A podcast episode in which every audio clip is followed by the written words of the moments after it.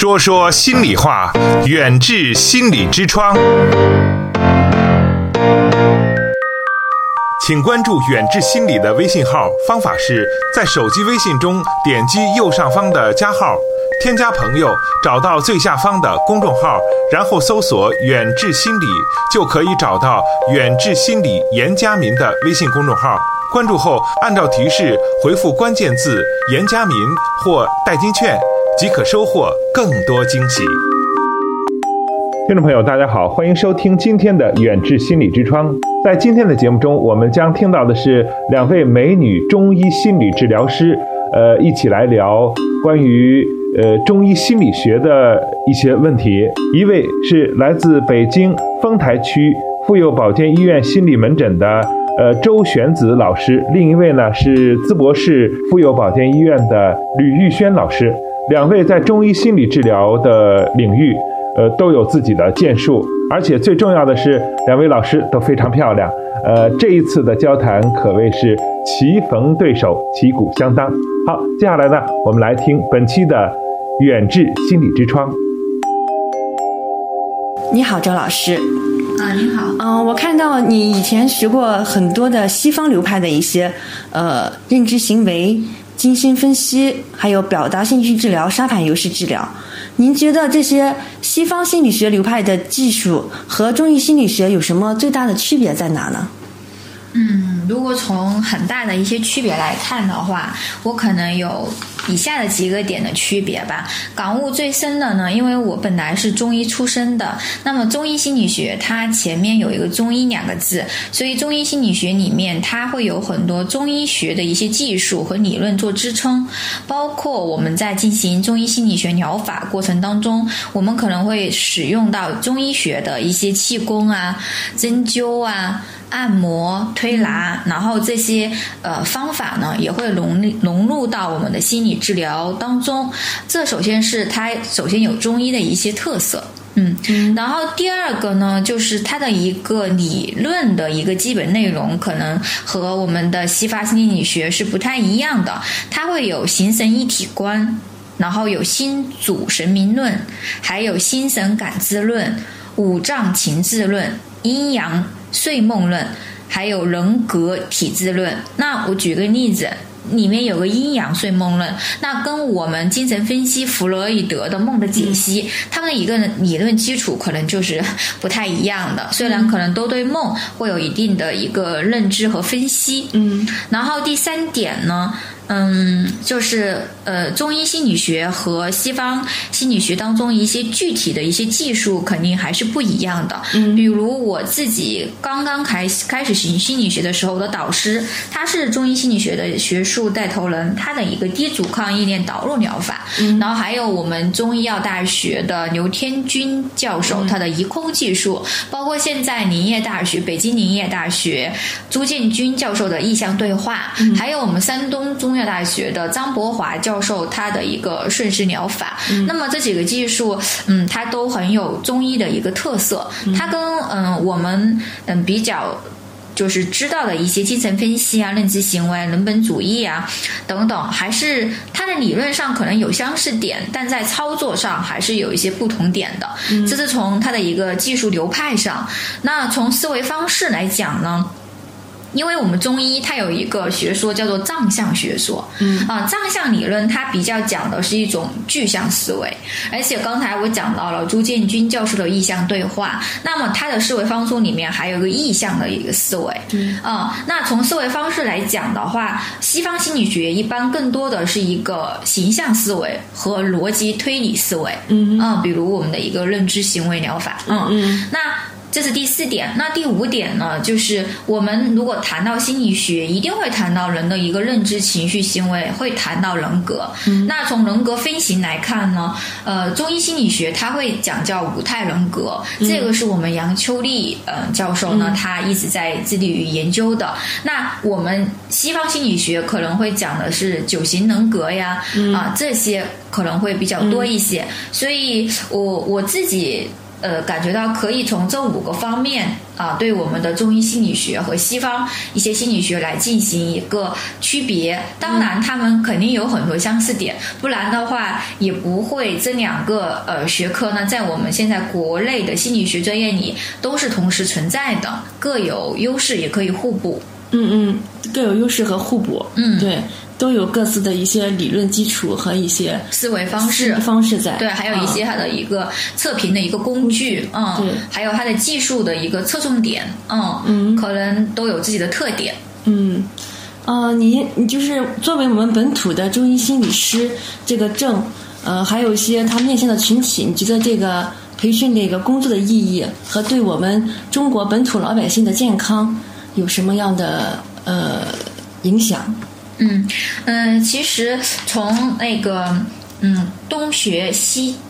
建以以来呢，就是我们现在的一种穿衣打扮呀，嗯，还有我们的一些呃生活方式和西方国家是越来越接近了，嗯嗯，但这是也是一个进步哈。但是其实嗯，每个民族它的一个文化背景，还有它自己的一个环境因素、社会环境，给我们每个人他的一个呃，其实思维方式，包括我们的认知，其实它肯定是有差异的。嗯，那嗯，中医心理师。呢，他的培训首先他肯定是要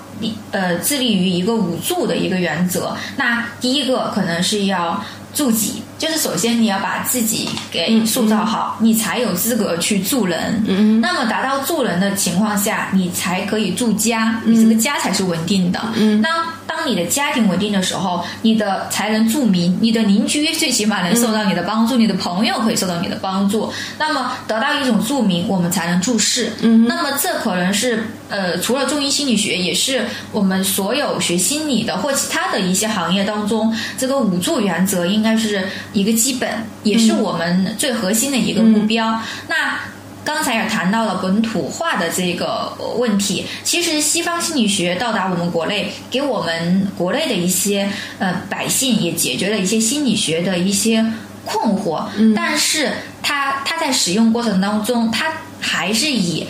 西方的一种思维方式，像我刚才讲的形象思维、逻辑思维，嗯，来进行一些疗愈的。嗯，但它肯定有局限性，因为很多时候，比如说我们中医以前是巫术。对，它可能根本就推理不了，对，它可能更多的是一种具象思维，对，是吗？甚至我们现在巫术，我觉得还存在，它它怎么来起到一些作用的？它的暗示性在哪里？那其实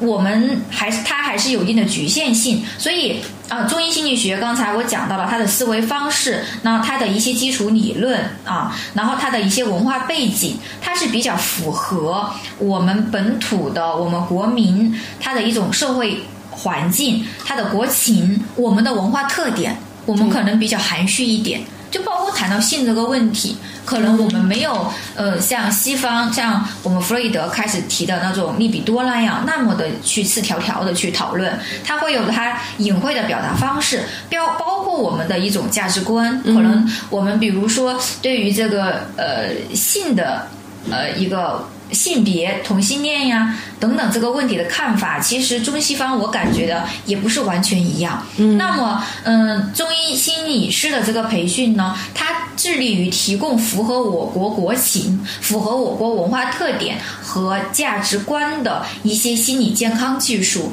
更好的呢为我国老百姓进行一个心理健康的一个服务。对，它除了有西方心理学的一些优点之外，它也弥补了西方心理学无法达到的一些局限性。嗯，你看现在我们老百姓一般就是孩子就是吓着了什么的，就是说叫魂儿啊、祝由术啊，还有一些传统的方法，对孩子就是做一些安抚。对对，有这样的方法，嗯。但是它有时候会起到一些。非常意外的一些效果，嗯啊，而且这些方法当中也有我们的一些情志相胜法，就是比如说它是由于恐，那恐是胜喜的啊，可能我们会用呃那个洗的这种方式，然后来达到治愈他恐的方法，就是也是属于我们情势相胜法。就那个范仲中举这个例子里面，他因为呃好多年考试都没有考成功，然后突然成功了，然后有喜，然后化为了他的一个失心疯啊，就是有一些癫狂的状态。然后他的岳父用一个巴掌把他给打醒了。那么这个也就是一个情势相胜法。嗯，对，嗯，他是可能如果用西方的一种呃心理学，他可能很难理解用这种方法来进行他的一个心理的疗愈，就按那个五行，呃，金木水火土和对，呃，对应的一些情绪、情绪、恐惊喜啊，然后来进行它的相相乘和相克。的一些疗法，嗯。嗯。远志心理用中医打开中国人的心灵之窗。嗯嗯，因为我我接触到周老师，您是比较活泼的，一般就觉得学中医的中医的一些学生就比较闷、比较板的。我想很很好奇，你是怎么进入这个中医心理学的这个领域？嗯嗯嗯。这个问题呢，好像以前有好多人也问过哈，因为大家会有个刻板印象，对，就是中医等于死板，对，活泼等于西医，或者是活泼等于其他的一些行业哈，啊，他会有这样，因为不同的人格倾向，他可能适合不同的行业呃行业。那确实，如果这个人他会比较谨慎或者比较内敛一些，他可能在做中医这个行业当中，他会更加的深入，或者说他可能更加适合一些。嗯，那我来嗯。选择我们那个中医的行业呢，嗯，其实和我父亲的关系还是比较大的，嗯，因为其实我确实是一个比较活泼的一种表现，但是我内心对我父亲的一种畏惧还有尊敬，其实还是蛮强的。我的活泼，嗯，不代表一种非常大胆，其实我自己内心有很多胆怯面。嗯，有很多谨慎面，只是我的表现形式可能是一种，嗯，比较大胆的、外向的，但是内在的人格当中也有胆怯面。那所以对我父亲呢是比较敬重，甚至有些畏惧的。然后他是一个小学的一个工作者，是个小学校长。然后他那时候，当我高考的时候，他就跟我说，他是一个灵魂工程师，在拯救大家的，通过教育拯救孩子的灵魂。他希望我能够拯救。众生的一个身体的痛苦，因为可能他那时候你多大？他有这个理念，也就是刚刚快读高三的时候。就是可能要面临高考的时候，因为我爸爸是个大孝子，就一直对我奶奶是照顾有加。就是而且是因为我奶奶，我爸爸有好多可以走到很远的地方的机会，他都放弃了。然后对，然后我奶奶呢，她是一个以前是是一个地主家的小姐，就可能比较娇生惯养，所以总是身体不适。那如果从现在心理学来看，我奶奶应该是有点依赖性人格和躯体化的表现。嗯，然后呢，我爷爷呢就是一个比较木讷的人，就是对我奶奶呢。可能做的比较多，但是言语上关心的少，所以我奶奶一直处于一种求关注的状态。刚刚我爸爸呢是个大孝子，对我奶奶这方面满足很强，所以可能当时我爸爸觉得他嗯可以帮助这么多人，但他无法帮助真正的帮助到他的妈妈。比如说他妈妈身体不适，还是要去医院看医生。嗯，他看到他妈妈身体上的痛苦，他会觉得。可能有这方面的一个考虑，所以当时我爸爸有这个想法，嗯，呃，除了说在大的方面，可能是刚才讲的五助里面的助人哈，其实从小的方面，他可能也希望我能够助己，能够帮助我的家人，嗯，包括特别是当时我的奶奶，我奶奶呢现在已经八十六岁了，嗯，然后身体呢。可能呃一直来说都是欠安，但是整体状况还非常不错。嗯，确实我在后来步入了医学殿堂之后，我的第一个患者就是我奶奶。哦，嗯，我奶奶对我特别信任，就是，嗯，那时候其实我开药啊等等也是那种莽莽撞撞的，但我奶奶总是会觉得我是最棒的，所以给了我很强的一些信心，嗯，然后呢，她也是个依从性很好的患者 所以的话，现在来说的话，身体状况和精神状况还很不错，嗯，所以，嗯。这是第一个方面，就是我爸爸希望我跟他能够在精神和身体上共同的去帮助家人和帮助别人。第二个呢，是因为我爸爸他一直以来，嗯，是一种他的信念是自力更生，就哪怕你是个女孩子，也不是说呃靠嫁一个好人家来改变命运，嗯他总是希望我能够很好的实现自己的价值，为社会做贡献。然后前提就是能够自力更生，能够独立起来。那么怎么独立？你必须会一一门手艺，一个技术。嗯，然后他觉得医学是一个。别人很难替代的技术，而且是一辈子对自己有益、对别人有益的技术，而且是永远不会下岗的技术。所以基于这个两个原因呢，嗯，我我我我爸爸他就是给了我一些引导，然后当时呢，嗯，我对我爸爸的那种权威性的 一种畏惧呢，也就是听了他的话，步入了那个中医学的殿堂。那其实。我现在其实做的是心理比较多，我开始在儿科，然后后来是自己强烈要求去了心理科。嗯，那为什么我会有这么大的一个驱力？是因为，嗯，后来我读研究生的时候，嗯，误打误撞步入了那个中医心理学，这个也很有趣。嗯，在二零一二年的时候。嗯，那个时候呢，汪教授在养生堂，就是我的导师，做了一期节目，嗯，叫做《幸福生活睡当先》。这个节目好像一共有几期来着？四期还是几期？就现在去养养生堂那个频道搜，还可以搜到。那个北京电视台做那个节目是吧？对对，那个月月那个主持的。然后当时我们一家人在吃饭，然后当时我在涉及到报考志愿，就是你要报考哪个老师？那我爸爸看到这个之后。我爸爸就说：“哎，这个老师感觉到好幽默呀！如果你能成为他的学生，都可能每每天很开心。就是看那个汪老师节目之后，有这样一个触动，对，有个触动，你肯定会很开心。嗯，然后后来呢？呃，我当时我我其实不知道汪汪教授是在广安门医院，是北京大学的个附属医院广安门医院。因为北京大学有很多附属医院，有东直门，有中日友好。其实我可以报考其他的，但是当时觉得广安门的一个。可能就是觉得感觉很好，哎，广安门就是好医院，就报了。报了，我报了是老年病学，可能也是我奶奶的暗示，我还是想帮助我奶奶，所以报报了是老年病学。当那个教授呢说他的弟子已经满了，然后那我再去找别的教授。然后当我刚刚巧汪汪教授呢那一年他没有招到学生，哦，然后。他很需要学生，我看到他之后，我又感觉到好像是缘分的安排。我明明就很崇拜这个老师，找不到这个老师，然后突然因为那个老师不要我了，我反而找到这个老师了，然后就成了他的学生。那然后这是一个机缘巧合。最后我真正的喜欢上心理学，是因为我感觉他帮助了我。嗯哼，就是当初刚刚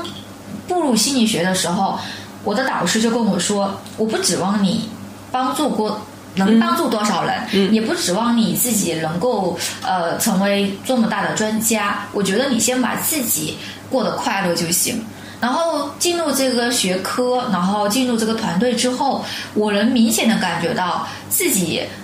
的成长，还有自己满心的愉悦感，就是我能感觉到什么叫幸福。就像你父亲当时看到汪教授那个电视节目那个，他那个形象，他的形象是幸福的，幸福的，是一种幸福的状态。对，啊，就是他不是为了工作、为了生计，而是一种很工作的很愉悦、很幸福的状态。那我后来学了心理学之后，我也感觉到，哎呀，就是进入中医心理学这个殿堂，觉得自己非常的幸福和幸运。嗯，那后来呢，又走到那个中医临床的时候。嗯，真的那种幸福感没有那么强，所以还像你说的，就是我还是一个很活泼的人，可能中医那一块还是对我来说有局限性，嗯，然后心理这一块它可能流动性更强，它的流动性，然后与人的一个关系建立会更强一些，可能对我的人格倾向可能也确实更适合一些，可能拓拓展的面广一点，对，不是专门研究一个。内科和儿科。没那么钻那么深，对，而且它它会一直在流动，对，嗯，一种很丰富的感觉，对流动的感觉，嗯。嗯，在你在做心理治疗，你觉得有这个性别的区别吗？就是男性患者和女性患者？我觉得男性患者和女性患者，他们的就是如果得了心理疾病，他们的一个病因病机。嗯，不是很明显，但是它男男女比例有一有很大的差异，就是女性一定是男性的十比一的那种比例。比例。那为什么他男性和女性的比例有这么大差异呢？我觉得跟男女的普遍的人格基础相关。我觉得女性其实我们的一种依恋性人格倾向，还有胆怯性人格倾向，还有强迫性人格倾向，嗯，比较明显。那么特别是依恋性人格倾向，当你你的依恋对象让你无法去。依靠，然后当你的局面出现失控的时候，当你遇到一些事情，你很恐惧的时候，你会产生很多负面情绪，嗯，而且你觉得自己好像很难有能力去克服，那么很容易呃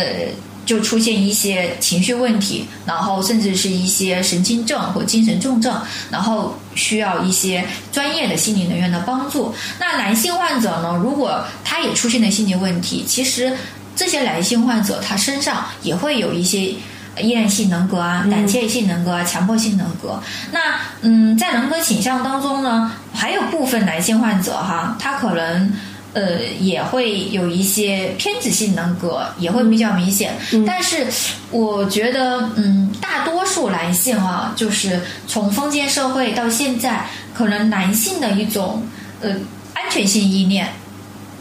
就是他也有依恋，但他依恋是安全型的。但是我们的一些出现的依恋性人格倾向或障碍的女性患者，可能他们的依恋是非安全型的。就是男性的依恋安全型的比较多一点，所以他在遇到问题的时候，他的一种独立性和抗压能力就比较强。他的剥离能力，就是事件和情绪的剥离能力，还有自我疗愈能力，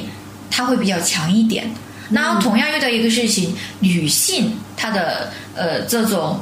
独立能力和剥离能力、接受能力啊等等就会差一点，嗯嗯。但是现在呢，随着社会的发展和经济的一些呃进步哈，我觉得现在女性她的一种独立性啊、安全性啊也在增强，反而现在有一些男性。他的一种脆弱性表现的也更明显，所以我的门诊上男性患者，我觉得应该是比两年前还是稍微多了一点点的。嗯，但是普遍从大规律、大方向来看的话，男性还是低于女性的，而且男性他有很强的病耻感，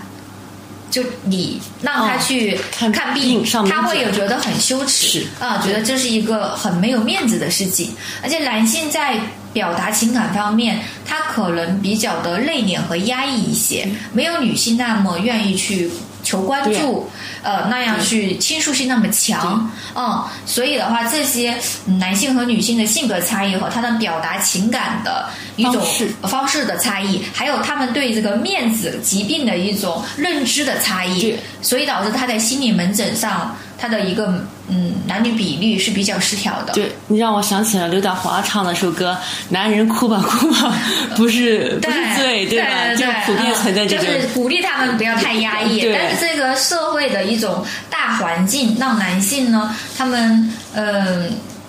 不得不选择一种比较压抑的方式，因为这个社会好像没有那么容容易去接接受一个孩子的脆弱，一个男孩子的脆弱。对，嗯。远志心理用中医打开中国人的心灵之窗。嗯嗯，随着咱就是生活条件的呃提升，现在很多人越来注重养生。对，可有时候可能是脾胃不好啊，通过中医吃黄色的食物啊，肺不好啊，吃白色的一些食品去做一些调理。你觉得养生和提高生活质量有什么的差别和差异吗？这两点？嗯，这两点的话，如果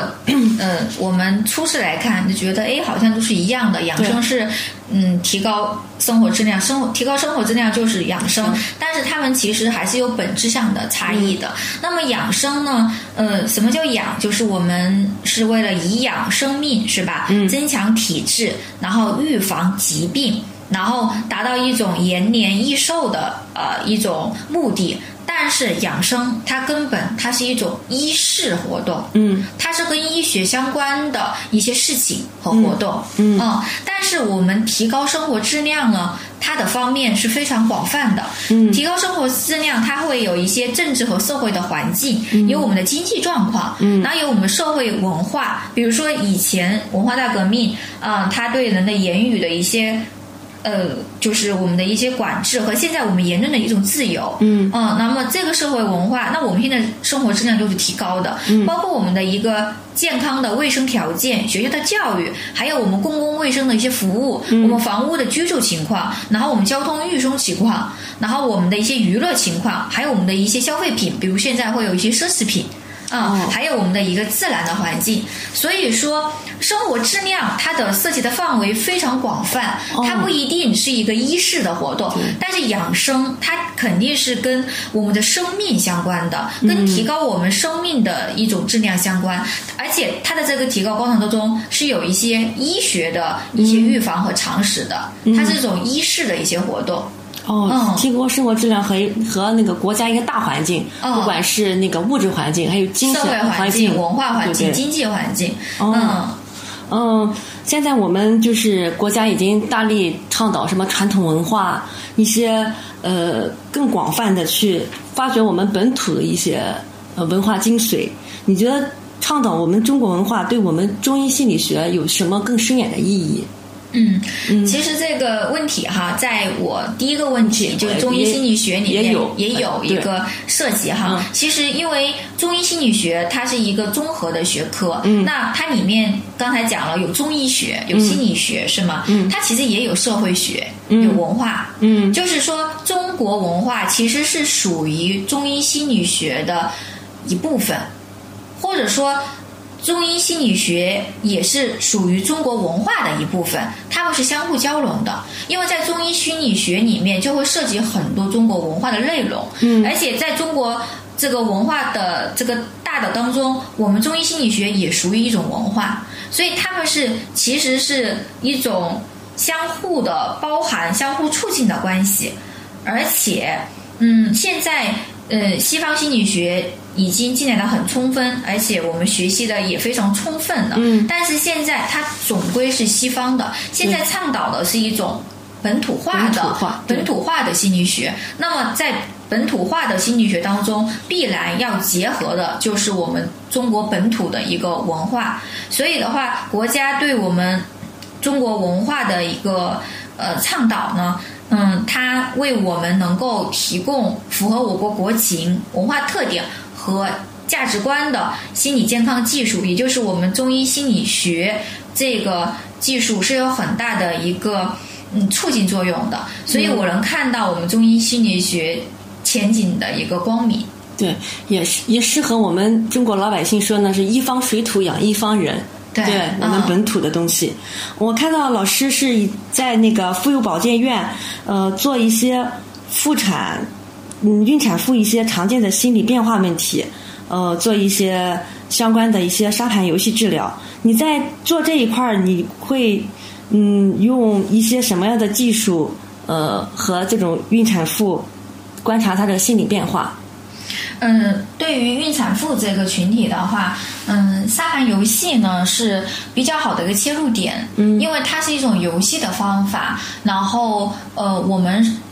给他更多的是一种关注和无声的一个陪伴，嗯然后是让孕产妇自发的了解自己的潜意识，嗯，然后自发的表达自己内在的一些想法。那为什么这个嗯，一个是沙盘游戏，还有一个就是。人本主义，嗯，啊，人本主义疗法，因为在人本当中有个理念，就是让他成为自己的英雄。对，很多孕产妇在成初为人母的时候，她会有很弱的自信心，嗯，因为她没有做好准备，她是一个小女孩，然后突然成为了一个妈妈，她会对自己母亲的能量有很大的怀疑，她不相信自己有能力去抚养这个孩子，甚至她觉得，嗯。呃，对抚养孩子觉得可能会成一个负担和累赘，他没有发现、发掘自己的一些母性能量，所以人本主义当中，我们会让他呃借助沙盘，让他发现其实自己是有很强的母性能量的，有很多有。优秀的那个积极的一些品质的，所以在里面我们还会融入一个积极心理学。嗯，所以我自己感觉到，在嗯我们妇幼在孕产妇，因为其实他们大多的一个抑郁症抑郁情况没有达达到神经症的一种状态，更多的只是一个亚健康状态，比如说抑郁状态而已，嗯，焦虑状态而已。他它并没有达到一个抑郁症、神经症的一种程度。假如遇到那个孕产妇，她有这个呃睡眠障碍，嗯可以做那个 TIP。非常适合他们，嗯因为孕产妇呢，她嗯，在呃，他们在那个失呃遇到失眠的时候呢，他们其实很需要能找到一种低阻抗状态。他自己的内心是处于一种呃比较焦虑啊、啊比较波动的状态。当我们用我们的 TIP 对它进行一个呃低阻抗意念导入的时候，第一个环节是一个音乐放松或人工放松的环环节。很多孕产妇在接触这个环节的时候，她的反馈就是我从来没有这么安静过，我从来没有感觉到我孩子的存在过，我从来没有真正的感觉到我孩子的跟我的互动。是不是在一个放松、很放松、极其对安全的状态下，对，他有那种感对，在这种低阻抗的状态下，在这种音乐放松、一种类催眠的状态下，他才真正的嗯理清自己的角色。嗯，因为开始他这个角色转换是在一种意识层面，他很慌乱。嗯，那当我们低阻抗状态下，它是一种潜意识，它是接近潜意识，还没有大到潜意识，这种潜意识状态下，他才能静静的。明白哦，其实现在我已经是一个母亲的角色了，我能感知到我的宝宝。那在这种状态下，我们再对他进行一些呃意念的导入，然后情绪的一些剥离，嗯，然后或者是一些认知的一些呃。呃，一些导入，还有就是一些信心的增强，嗯，那么会对他们有很好的效果和鼓舞性，和暗示性。嗯。嗯嗯，很感谢周老师的解答和分享，一直在沉在一个幸福的状态里。不管你的表情啊和语言表达，还有一个整个感染的气氛，都非常的感觉很幸福。谢谢周老师，谢谢，希望对大家有一些帮助。嗯，谢谢大家。远志心理健康服务包括中西医结合的心理诊治和咨询，大中小学生的心理健康辅导，国家心理咨询师、中医心理师培训和心理健康讲座。听众朋友，远志心理用中医打开中国人的心灵之窗。本期节目就到这里，我们下期再见。